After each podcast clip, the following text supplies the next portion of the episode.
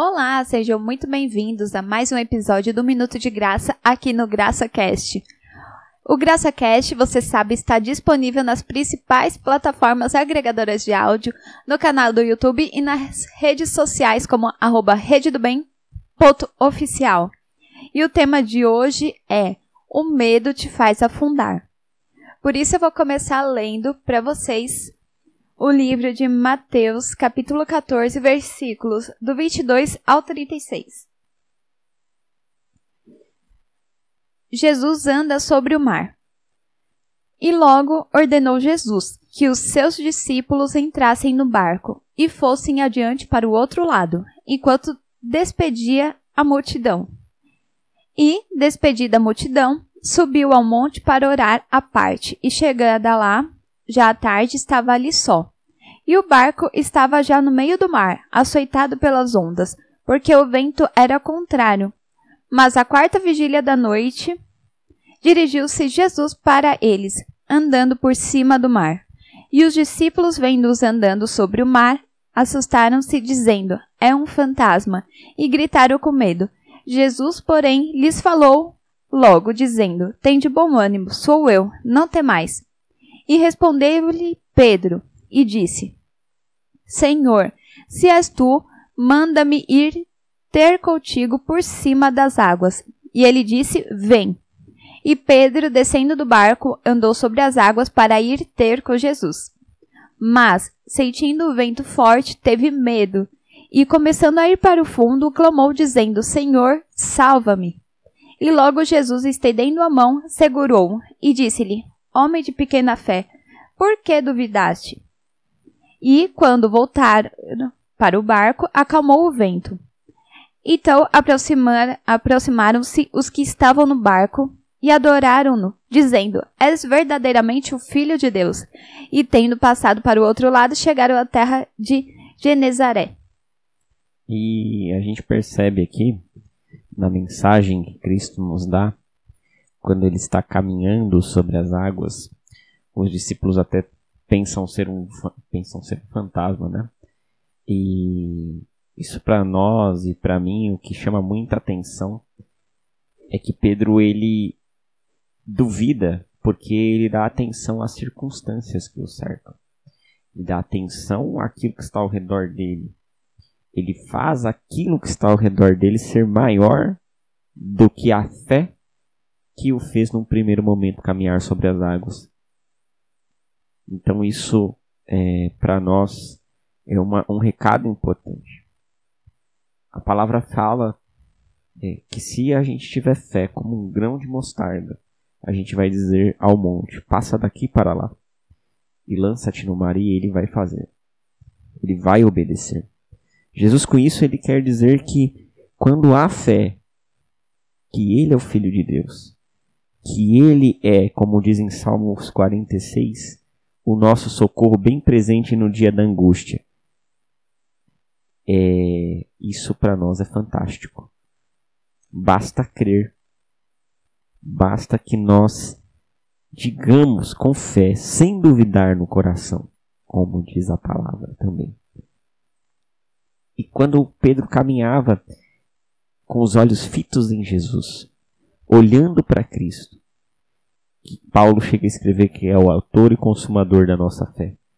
Quando ele olhava para ele, nada importava e ele conseguiu caminhar sobre as águas. Ele teve a ousadia de pedir a Cristo para caminhar sobre as águas, mas não é aquela ousadia vazia, é, é, não é aquela ousadia irresponsável, é a ousadia de fé. A ousadia que nos faz agradar a Deus.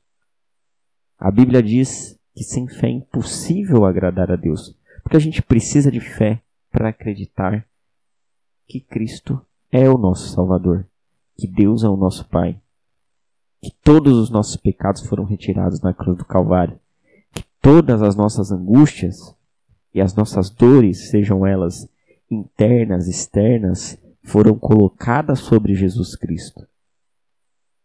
É isso que nós temos que crer. Todos os dias. E às vezes as dificuldades, a tempestade, o balanço do nosso barco, nosso barco como vida, ele nos assusta. ele nos coloca em situações que o barulho da tempestade, o medo que nos cerca, acaba sendo maior do que nossa fé em Jesus Cristo.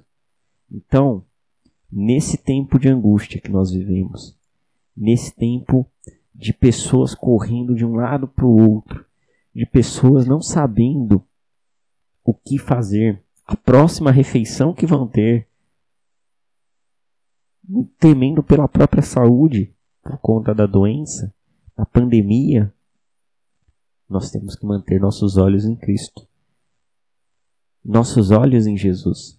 Obviamente, temos que nos cuidar, temos que obedecer os protocolos de saúde, mas nossa confiança e os nossos olhos têm que permanecer em Cristo. Davi chega a escrever que ele olhava para os montes que cercavam Jerusalém. E ele diz: De onde virá o meu socorro? Meu socorro vem do Senhor que fez os céus e a terra. Nosso socorro virá sempre do Senhor que fez os céus e a terra e de mais ninguém. E isso para nós é, é o que importa. Nada mais importa. Nada mais importa. Nós estamos neste mundo como meros passageiros. Nós não pertencemos a este mundo, nós não pertencemos a governos, nós não pertencemos a governantes. Nós pertencemos a Cristo, unicamente a Ele. E nós estamos aqui, como num grande, um pregador disse uma vez, numa pregação que eu vi, como num grande terminal de aeroporto, só aguardando nosso voo de volta para casa. Nós estamos aqui aguardando nosso voo de volta para casa, para nos encontrarmos com nosso Pai nas nuvens. É isso. Mantenha o foco em Cristo.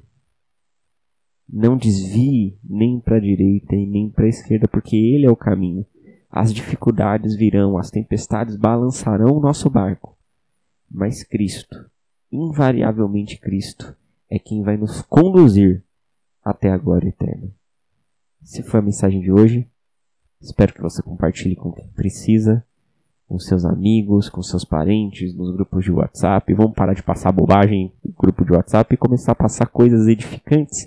Não só desse canal, de outros canais também. Que existem no, no YouTube, na, nas plataformas de áudio. E eu agradeço a minha esposa por mais uma vez estar aqui, com mais uma mensagem em conjunto comigo no Minuto de Graça. E a gente se vê na próxima mensagem. Deus abençoe a sua vida e a sua família. Não deixe de clicar, curtir e compartilhar. Até a próxima.